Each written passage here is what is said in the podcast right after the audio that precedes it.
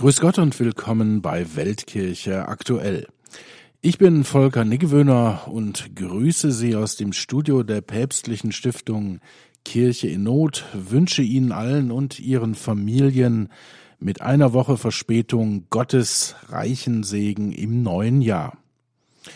Und diese Woche Verspätung erklärt sich natürlich durch die Sondersendung zum Heimgang von Papst Emeritus Benedikt XVI. am vergangenen Sonntag. Auch wir bei Kirche Not waren sehr traurig und betroffen von dieser Nachricht.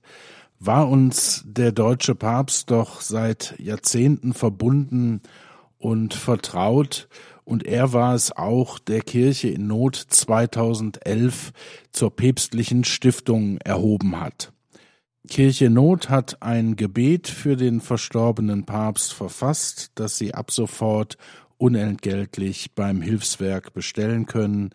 Die Telefonnummer, Kontaktmöglichkeiten kennen Sie sicherlich. Ich mache ganz am Ende der Sendung dann nochmal einen Hinweis. Heute also die ursprünglich für letzte Woche vorgesehene Sendung und da blicken wir auf Afrika den Kontinent, der eine Prioritätsregion von Kirche in Not ist, einerseits, weil hier die Botschaft Christi auf so fruchtbaren Boden fällt, andererseits aber auch, weil hier Christen zunehmend massiv verfolgt werden. Ende Februar finden in Nigeria, dem bevölkerungsreichsten Land Afrikas, historische richtungsweisende Wahlen statt. Und Nigeria ist wegen seiner Größe und Bedeutung auch ein Schlüsselland für den gesamten Kontinent. Über diese Wahlen, die Gegenwart und Zukunft des Christentums in Nigeria angesichts des Terrors, hat André Stiefenhofer gesprochen mit Bischof Wilfried Schipka Anakbe aus Makurdi. Welcome, Your Excellency. Vielen Dank, André. Exzellenz, was geschieht gerade in Nigeria? Warum ist es für Ihre Priester gefährlich geworden, die Gläubigen zu besuchen? Ja, so ist es. Es ist absolut gefährlich und sehr schwierig wegen der Terrorangriffe der Fulanis. Sie haben den Bundesstaat Benue, in dem ich lebe, angegriffen und verwüstet, speziell meine Diözese. Uh, Die Terroristen haben viele Menschen in den vergangenen vier, fünf Jahren vertrieben.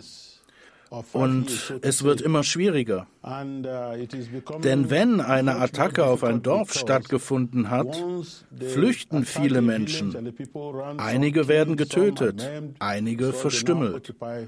Und jetzt besetzen die Terroristen das ganze Territorium. Es ist schwierig für die Menschen zurückzukehren, auch für die Familien, deren Bauernhöfe und Häuser zerstört sind. Sie sind gezwungen, in den Flüchtlingscamps zu leben, die über den ganzen Staat verteilt sind. Im ganzen Bundesstaat Benue gibt es etwa 1,7 Millionen Binnenvertriebene. Ich habe schon etwa zwölf Pfarreien durch die Attacken der Fulani verloren. Wir haben die Priester und die Gläubigen aus dieser Umgebung rausgeholt.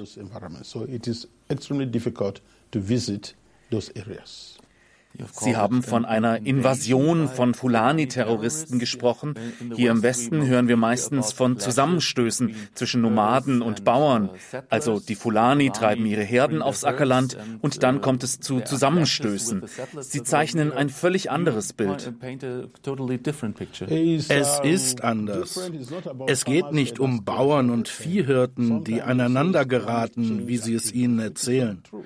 Oft wird von Ereignissen infolge des Klimawandels gesprochen. Das ist nicht wahr. Es geht um einen Krieg zur Eroberung von Land, um die Unterwerfung von Menschen, von indigenen Bevölkerungsgruppen. Die Islamisten benutzen die Menschen vom Stamm der Fulani als ein Mittel, um ihre Ziele zu erreichen. Es ist im Grunde dasselbe, was Boko Haram im Nordosten des Landes tut. Im Nordwesten zum Beispiel sprechen wir von Banditen, die die Menschen in dieser Gegend terrorisieren. Sie kidnappen Menschen, um Lösegeld zu erpressen. Sie verstümmeln Menschen, zerstören ihr Eigentum und töten sie. Und dann im Mittelbelt, hier sprechen sie dann plötzlich von den Fulani-Terroristen, die auf der Suche nach Weideland zu uns kommen. Aber wenn sie wirklich nur Weideland suchen, wieso haben sie nicht nur ihre Tiere, sondern auch hochmoderne Waffen dabei? Wie passt das ins Bild? Ich kann Ihnen also klar sagen, dass es nicht um Zusammenstöße von Bauern und Viehhirten geht. Und wo kommen diese Viehhirten her? Sie sind nicht im Bundesstaat Benue ansässig. In Benue gibt es keine Fulanis. Es geht also um einen Eroberungsfeldzug. Und meiner Überzeugung nach steckt da auch eine religiöse Agenda dahinter. Wir erleben einen Dschihad. Im Norden Nigerias leben überwiegend Muslime und im Süden Christen.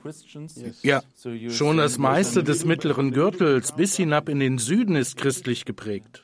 Sie sagen also, es gibt eine islamistische Agenda. Sicher. Okay, und wer steckt hinter dieser islamistischen Agenda? Muslime stecken dahinter. Die aktuelle Regierung, auch frühere Regierungen. Die aktuelle Regierung ist in eine Art Verschwörung des Schweigens verwickelt. Das bedeutet, wenn solche Attacken stattfinden, wird niemand festgenommen. Niemand wird strafrechtlich belangt. Warum? Es sollte doch das Markenzeichen jeder Regierung sein, Leben und Eigentum zu schützen. Das sollte jede staatliche Verwaltung tun. Der Präsident leistet auch einen Amtseid auf die Verfassung, um das Leben und das Eigentum der Bewohner seines Landes zu schützen.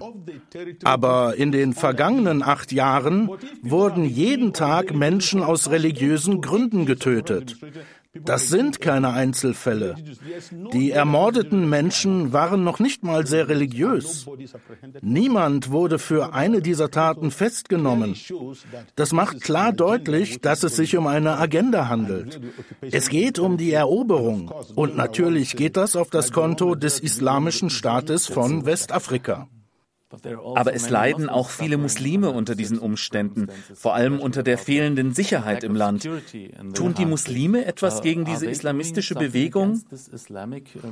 Nun ja, wenn Muslime leiden, muss ich sagen, dass sie sich ihr eigenes Problem selbst geschaffen haben. Denn als Boko Haram begann, dachten alle, alles würde von selbst wieder gut werden. Boko Haram bedeutet schließlich, westliche Bildung ist böse und Sünde. Es sah so aus, als wollten sie nur den islamischen Glauben unterstützen. Also sind die Muslime ruhig geblieben. Und so konnte Boko Haram im Nordosten Nigerias morden und Menschen vertreiben. Viele Bistümer wurden still und leise zerstört, Kirchen dem Erdboden gleichgemacht, Priester ermordet. Und diese Bewegung hat sich nun in verschiedene Gruppen weiterentwickelt. Wie die Terroristen im Mittelbelt, die ihre Rinder dabei haben und von Weideland sprechen. Und jetzt haben sie viele Menschen getötet und wachsen weiter. Sie wurden bewaffnet, sie wurden unterstützt und jetzt möchten sie damit fortfahren, das zu tun, was sie am besten können. Also, wenn Sie sagen, dass Muslime auch getötet werden, ja, das ist wahr. Aber ich frage zurück, wie viele Moscheen wurden zerstört oder von Bombenattentaten beschädigt während dieser Krise? Und wie viele Kirchen auf der anderen Seite? Wie viele Priester und Ordensfrauen wurden entführt und ermordet? Und wie vielen Imamen ist das andererseits widerfahren? Schauen Sie sich die Statistiken an und erkennen Sie ganz klar, das ist ein religiöser Konflikt. Sie sagen also, hinter all dem steckt eine religiöse Agenda. Im Westen hören wir nicht viel darüber. Es scheint also eine Mauer des Schweigens zu geben. Wie kommt das? Nun, Sie hören nichts davon, weil die nigerianische Regierung nicht will, dass etwas davon nach außen dringt. Darum kommen diese ganzen Erklärungsversuche mit dem Klimawandel und so weiter. All das kann die Regierung tun, denn alle Strukturen wurden so geschaffen, dass sie ihr in die Hände spielen. Zum Beispiel sind die Botschafter Nigerias bei den Vereinten Nationen, bei der EU, bei den USA, und in Großbritannien alle Fulanis. Und selbstverständlich zensieren sie jede Nachricht, die das Land verlässt. Und natürlich senden auch die Diplomaten zu Hause in Nigeria nur Nachrichten, die sie für politisch korrekt halten um keine politischen Verstimmungen mit anderen Ländern zu verursachen. Und darum schweigen sie gegenüber der Außenwelt. Darum bin ich froh, dass ich hier die Möglichkeit habe, den Menschen einen alternativen Blick auf die Wirklichkeit zu ermöglichen. Und vielleicht ist das ja die richtige Version, die ich Ihnen erzähle. Denn ich bin betroffen und ich stecke tief im Geschehen drin. Ich bin jemand, der gerade Verfolgung erlebt. Denn ich kann Ihnen als Bischof sagen, dass ich gerade zwölf meiner Pfarreien nicht besuchen kann. Es geht nicht, aus Sicherheitsgründen. Ich komme nicht zu meinen Gläubigen. Sie sind alle verstreut und einige wurden getötet. Darum, ohne jede Voreingenommenheit kann ich Ihnen versichern, das ist eine islamistische Agenda. Weltkirche aktuell auf Radio Horeb und Radio Maria. Heute mit Bischof Wilfried Schipka Anakbe aus Nigeria als Gast. Ein Mann, Sie haben es schon bemerkt, der kein Blatt vor den Mund nimmt. Und mehr über die anstehenden Wahlen in Nigeria hören Sie gleich nach der Musik. Weltkirche aktuell auf Radio Horeb und Radio Maria. Heute mit Bischof Wilfried Schipka Anakbe aus Makurdi in Nigeria als Gesprächsgast. Die Fragen stellt ihm André Stiefenhofer. In Nigeria stehen Wahlen an und Präsident Buhari wird nicht mehr antreten können. Haben Sie Hoffnungen auf einen Wechsel oder ist das System derart korrupt, dass es gar nicht mehr geändert werden kann? Buhari hat sein Mandat zwei Amtszeiten innegehabt, zweimal vier Jahre. Die Verfassung verbietet ihm, nochmals anzutreten. Es ist daher jetzt unser Gebet und unser Wunsch, und wir arbeiten darauf hin, indem wir die Wähler aufklären, damit sie wissen, was zu tun ist. Denn jeder hat absolut genug von dem, was im Land vor sich geht. Denn wie gesagt, wenn es wieder einmal einen Terrorangriff gibt, vielleicht auf einem belebten Markt, dann weiß die Kugel nicht, wer ein Muslim ist und wer Christ. Und wenn ein Fahrzeug angegriffen wird, stirbt darin jeder. Keiner weiß, wer das war. Darum ist in dieser Situation niemand glücklich und sicher in Nigeria. Sogar Züge werden gestoppt und bombardiert. Können Sie sich das vorstellen? Ohne die Möglichkeit zu reisen ist alles sehr schwierig. Darum steht uns allen das Wasser bis zum Hals. Ich hoffe, dass Gott uns erhören wird. Herr, lass den nächsten Präsidenten jemand mit einem menschlichen Antlitz sein. Jemand, der die bittere Not der Menschen in Nigeria wahrnimmt, für die er einen Eid schwört, dass er sie verteidigen und beschützen wird. Wenn wir so jemanden bekommen, werden diese Probleme vorbei sein. Die aktuelle Situation betrifft wirklich alle Bereiche des Lebens. Die Wirtschaft, das soziale und religiöse Leben und das Bildungssystem. Alles ist betroffen. Niemand kann zum Beispiel geschäftlich von Benue nach Maiduguri reisen, ohne Angst haben zu müssen, dass man unterwegs ermordet wird. Dasselbe bei einer Reise von Kano nach Lagos. Also, in der gegenwärtigen Lage ist niemand sicher. Ihrer Schilderung zufolge werden viele Posten in der Armee und im diplomatischen Dienst von Fulanis besetzt. Es scheint also so zu sein, dass die Fulani bereits einen großen Einfluss auf den Staat haben. Genau, genau. Was kann ein neuer Präsident, sagen wir, ein Christ würde Präsident werden, was könnte er tun, um diese Macht zu brechen?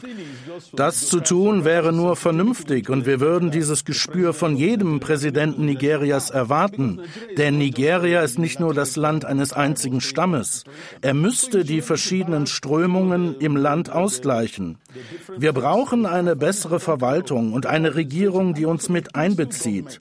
Wir haben so viele Volksstämme, große Stämme. Und dann gibt es auch noch die Minderheiten, die auch Teil dieses Landes sind. Wenn wir nun diese Schlagseite bei der Postenvergabe haben, dann sehen wir, dass die dafür verantwortliche Person einen Stamm bevorzugt. Das ergibt aber keinen Sinn. An diesem Punkt wird außerdem die Mittelmäßigkeit gefördert, denn eigentlich gibt es Talente überall im Land. Und man kann sich die fähigen Leute im ganzen Land aussuchen. Vor allem einen fähigen Präsidenten, der das Land voranbringt. Und danach sehen wir uns alle. Gerade bewegt sich überhaupt nichts. Schulen werden geschlossen. Manche können seit zwei Jahren nicht öffnen. Stellen Sie sich vor, Sie sind acht oder zehn Jahre alt und können nicht mehr zur Schule gehen. Das hatten Sie doch noch nie in Ihrem Land. Was bringt das hervor? Sie bekommen ein Zertifikat, dass Sie Analphabeten sind. Was sollen Sie damit anfangen?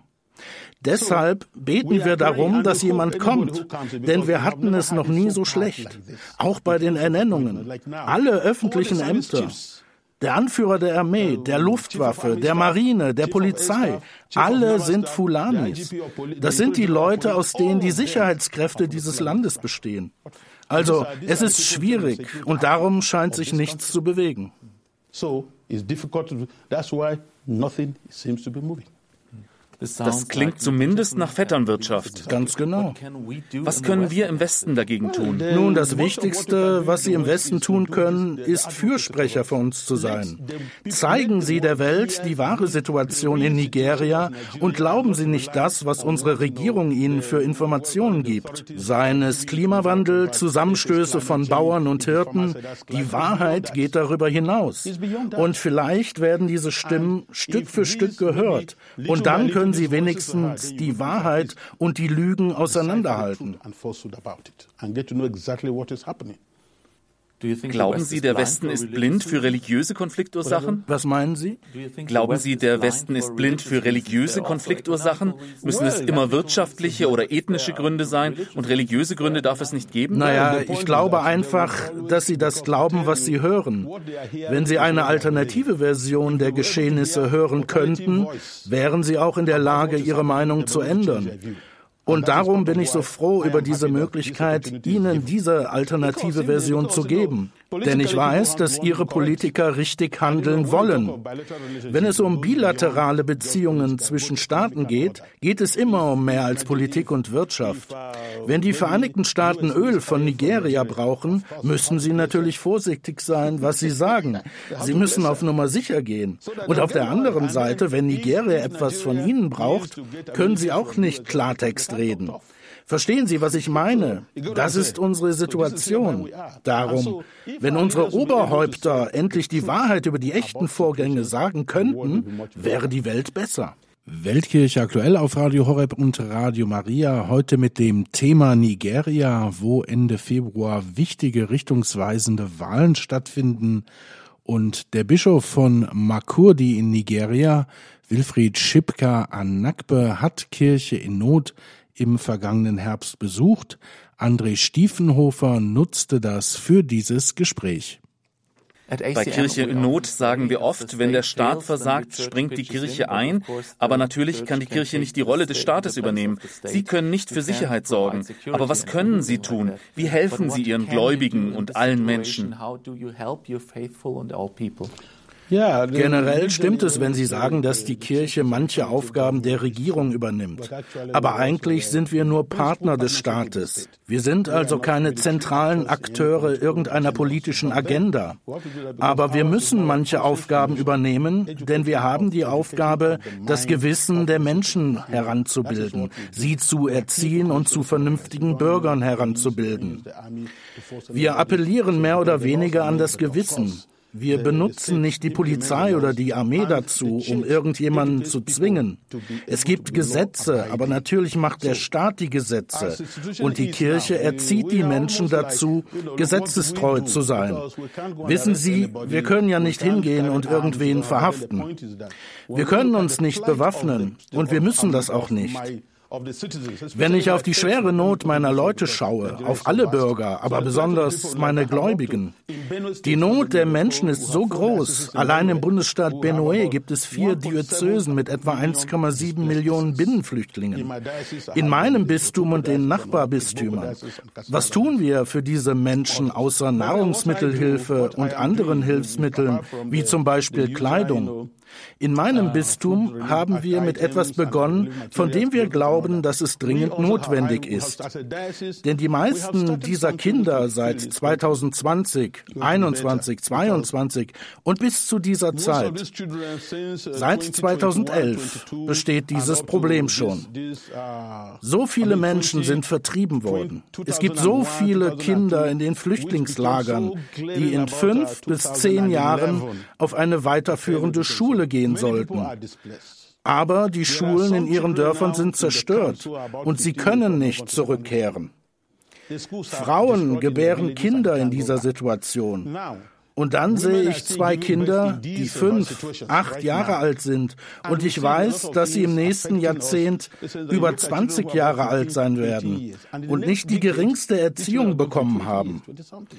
Das ist die Situation der Einzelnen. Keine Schulen, nichts. Darum haben wir als Diözese beschlossen, ein Erziehungsprojekt für die Binnenflüchtlinge zu starten. Letztes Jahr begannen wir mit 50 Kandidaten. Wir haben in den sechs offiziellen Flüchtlingslagern in unserem Bundesstaat ein Auswahlverfahren begonnen für die Kinder.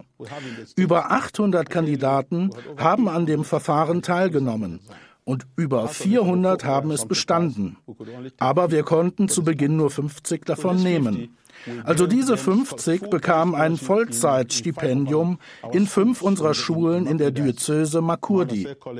Wir haben Schulen für Jungen und für Mädchen, alles in kirchlicher Trägerschaft. Diese Schulen sind bereit. Darum konnten wir 24 Mädchen und 26 Jungen aufnehmen. Dann haben wir dieses Schuljahr weitere 50 aufgenommen. Das sind also insgesamt 100. Jetzt müssen wir sie wieder an diese Schulen schicken. Werden sie ganztägig im Internat und in den Ferien ganzzeitlich richtig betreuen. Sie kommen in den Ferien zurück und erwerben handwerkliche Fähigkeiten. Sie lernen das Friseur, Schneider und Färberhandwerk, damit sie, selbst wenn sie die Schule beendet, beendet und nicht weitermachen können, etwas haben, auf das sie zurückgreifen können, ein Handwerk, von dem sie leben können.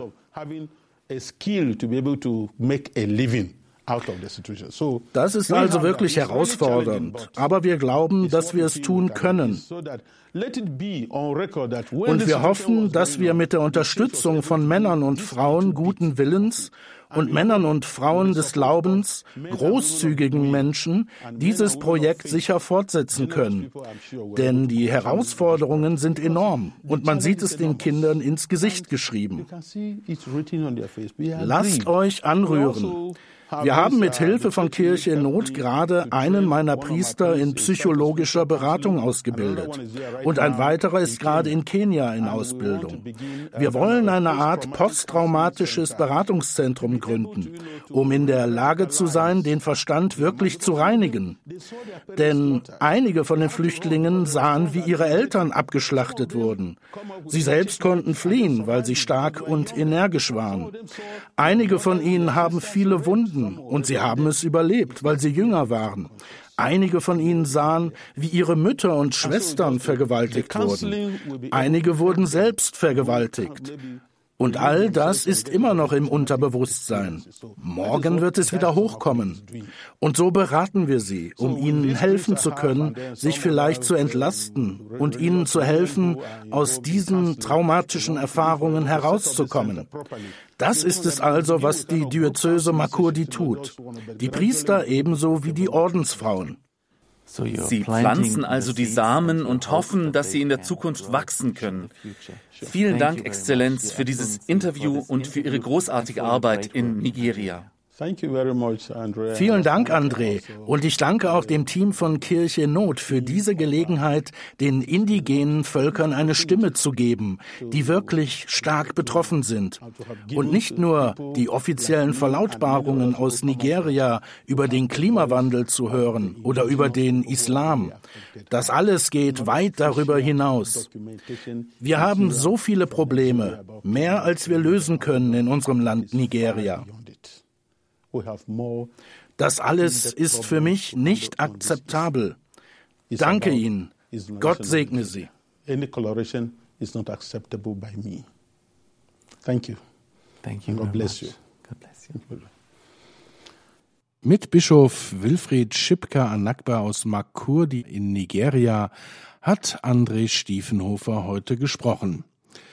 Wir werden hier in dieser Sendung die Geschehnisse dort weiter natürlich genau beobachten, immer wieder auch auf die Wahl zu sprechen kommen.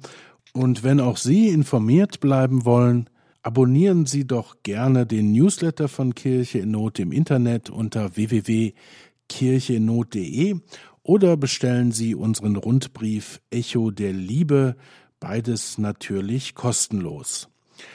Gleich nach der Musik bleiben wir in Afrika und schauen noch auf Ruanda, ein kleines, aber sehr interessantes Land. Mehr dazu verrät uns dann Maxime François Massal aus der Internationalen Zentrale von Kirche in Not.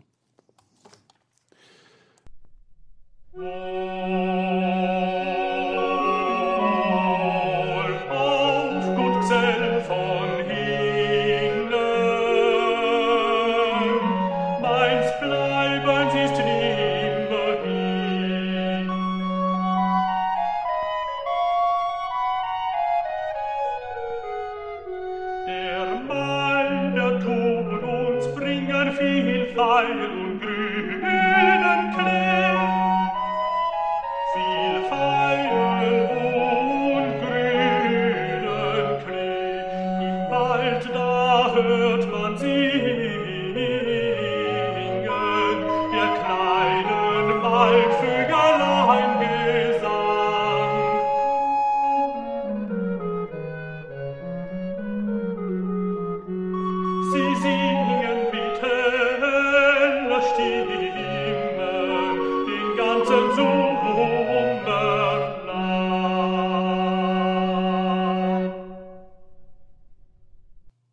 Weltkirche aktuell, Ihr Weltkirche-Magazin auf Radio Horeb und Radio Maria. Heute ganz im Zeichen von Afrika. Wir haben eben schon über Nigeria gesprochen.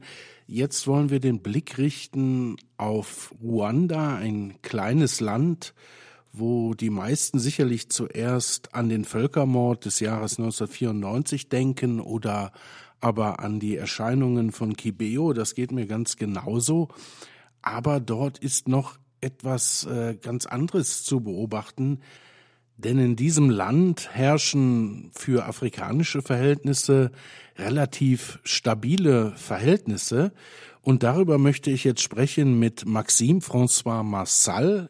Er ist der zuständige Afrika-Referent bei der Internationalen Zentrale von Kirche Not und ist mir jetzt per Zoom zugeschaltet. Hallo Maxim, du hast Ruanda erst kürzlich besucht. Ich sagte gerade, ähm, Ruanda ein überraschend stabiles Land äh, innerhalb dieser Region, die ja doch auch viel von Gewalt und Dschihadismus geprägt ist. Wie kommt denn das eigentlich? Ja, also Ruanda gibt tatsächlich den Eindruck, einigermaßen stabil zu sein. Während meiner Reise habe ich entdeckt, dass Ruanda eine sehr alte monarchischen Tradition hat. Ja, Ronda ist seit dem 14. Jahrhundert ein Königsreich.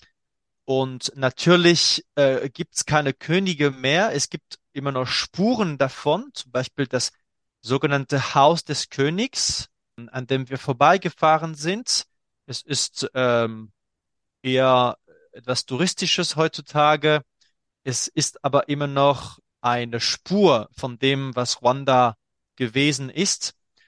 Und ich glaube, das, das ist, es ist wichtig, das zu ähm, unterzeichnen, weil Ruanda ein kompaktes Land ist, kulturell gesehen. Es gibt eine Landessprache, ja, im Unterschied zu anderen Ländern, wo es sehr viele, extrem viele verschiedene Sprachen gibt. Und es gibt auch eine gemeinsame Kultur. Ich glaube, das ist schon mal ein Hinweis darauf, wie stabil das Land ist. Aber das war nicht immer so, oder? Ähm, Ruanda war nicht immer so stabil. Wir denken natürlich an den Völkermord von 1994, äh, wo zwischen 800.000 und eine Million Menschen binnen drei Monate gestorben sind.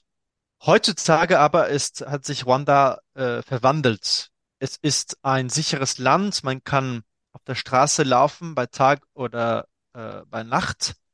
Man sieht öfters äh, Polizisten oder sogar Soldaten, aber nicht in einer Art, die irgendwie ähm, ja einen Sorgen macht, sondern in einer beruhigenden äh, in einer beruhigenden Art. Die Menschen sagen auch, dass wenn sie Soldaten oder Polizisten sehen, äh, dass sie sich da eben sicherer fühlen, als äh, wenn sie keine sehen. Und das ist auch ein Unterschied zu anderen Ländern.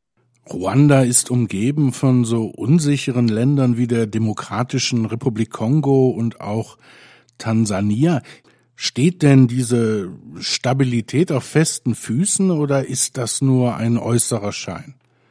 Dieser Anschein der Sicherheit ist leider nur ein Schein.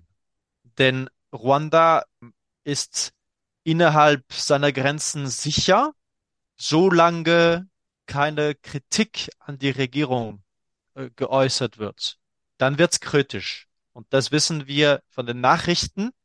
Journalisten verschwinden, YouTubers werden bedroht, äh, das Internet und die Medien sind stark kontrolliert. Menschen werden aber auch außerhalb der Grenzen ermordet, wie das zum Beispiel in fremden Ländern, in afrikanischen fremden Ländern dieses Jahr der Fall war. Man merkt also, dass Ruanda ähm, ja vielleicht doch nicht so sicher ist. Kommt darauf an, wie man sich positioniert. Die Regierung übt eine strenge Kontrolle über die Bevölkerung und lässt keine Kritik zu. Ich würde sagen, meine Reise hat mir da ähm, einen Einblick gegeben, wie gespalten die Gesellschaft ist. Beziehungsweise man kann, glaube ich, von einer Elite reden, die äh, meistens in Kigali lebt, eine sehr moderne Hauptstadt mit Wolkenkratzern, mit, mit äh, Technologie, mit modernen Geschäften und so weiter und so fort. Diese Elite läuft immer aber immer das Risiko der Regierung zu missfallen.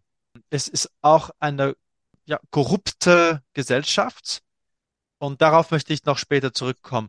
Die andere Seite ist dann der Rest der Bevölkerung außerhalb der Hauptstadt, die ähm, ja einen Lebensstil hat, den man mit anderen afrikanischen Ländern vergleichen kann und ähm, dann äh, kann man nicht mehr von einem stabilen Land reden, denn äh, wer ständig äh, davor bedroht wird zu hungern, ist nicht stabil. Und das gibt's leider auch in Ruanda. Egal wie schön und wie glänzend die Hauptstadt erscheint. Also vieles doch nur Schein, wie Sie berichtet haben. Der Staat hält seine Hand drauf. Er möchte Macht ausüben und von demokratischen Verhältnissen wie bei uns äh, kann natürlich keine Rede sein. Auch die Korruption wuchert, wie Sie gerade gesagt haben. Aber dennoch scheint es ja so zu sein, dass es in Ruanda ähm, nicht so viele islamistische Einflüsse von außen gibt, wie das in anderen Ländern der Region der Fall ist. Wie kommt denn das? Es gibt durchaus Einflüsse vom Ausland in Ruanda, allerdings äh, nicht vom Islam, obwohl man sehr oft Moscheen sieht, aber das äh, ist minimal. Ich würde sagen, der größte Einfluss des Auslands in Ruanda kommt aus den USA, aus Großbritannien und äh, immer mehr aus Frankreich. Das wird auch öfters ja denunziert äh, von Gegnern der Regierung, die dann auch eben sagen, dass, dass Ruanda sozusagen ja, natürlich das sicherste Land im Zentralafrika ist, das äh, ist eine Tatsache, ähm, dafür auch sozusagen gewählt wurde von, von mächtigen Ländern, äh, ich habe die USA und Großbritannien genannt, die dann also Ruanda dafür nutzen, äh, Zugang zu den Bodenschätzen der Nachbarländer zu haben. Komischerweise hat Ruanda ja kaum Bodenschätze. Ja, die Hauptwirtschaft äh, ist in der Landwirtschaft. Tee und Kaffee. Aber Gold, Gold, Silber, Coltan, Kupfer, was weiß ich, das kommt alles aus den Nachbarländern und vor allem aus dem Kongo. Größere äh, ausländische Unternehmen brauchen aber eine, einen, einen sicheren Ort für ihre Niederlassung und das wäre Ruanda.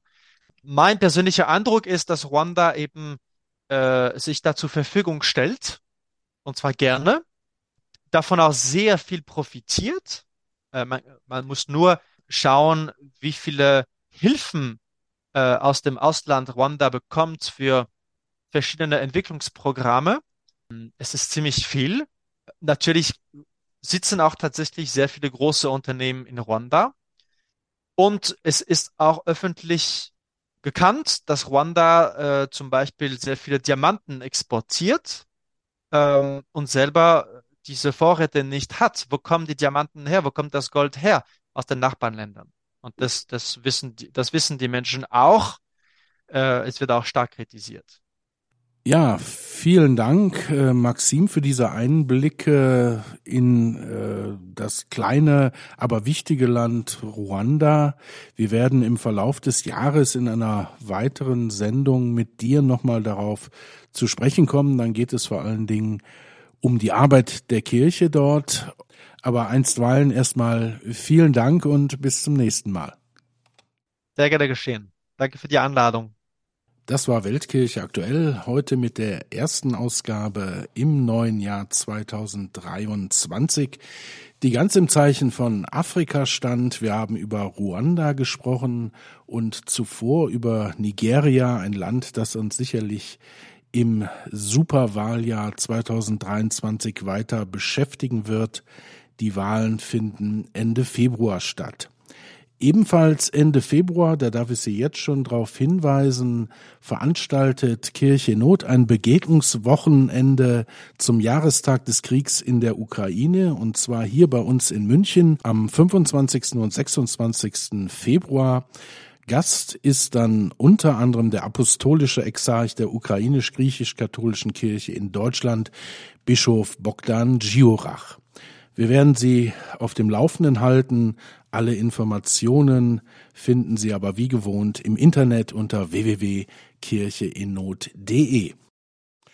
Und noch einmal hinweisen möchte ich, wie eingangs erwähnt, auf das Gebet für den verstorbenen Papst Emeritus Benedikt XVI.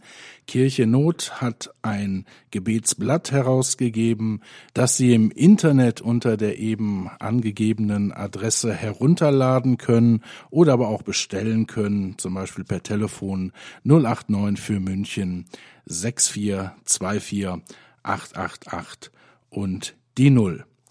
Damit wünsche ich Ihnen nochmal nach unserer ersten Sendung hier im neuen Jahr alles Gute, Gottes Segen, viel Gesundheit, Kraft und Lebensmut für das neue Jahr. Kommen Sie gut rein und nächste Woche hören wir uns dann hier hoffentlich wieder bei Weltkirche aktuell. Machen Sie es gut aus dem Studio von Kirche in Not. Verabschiedet sich Ihr Volker Niggewöhner.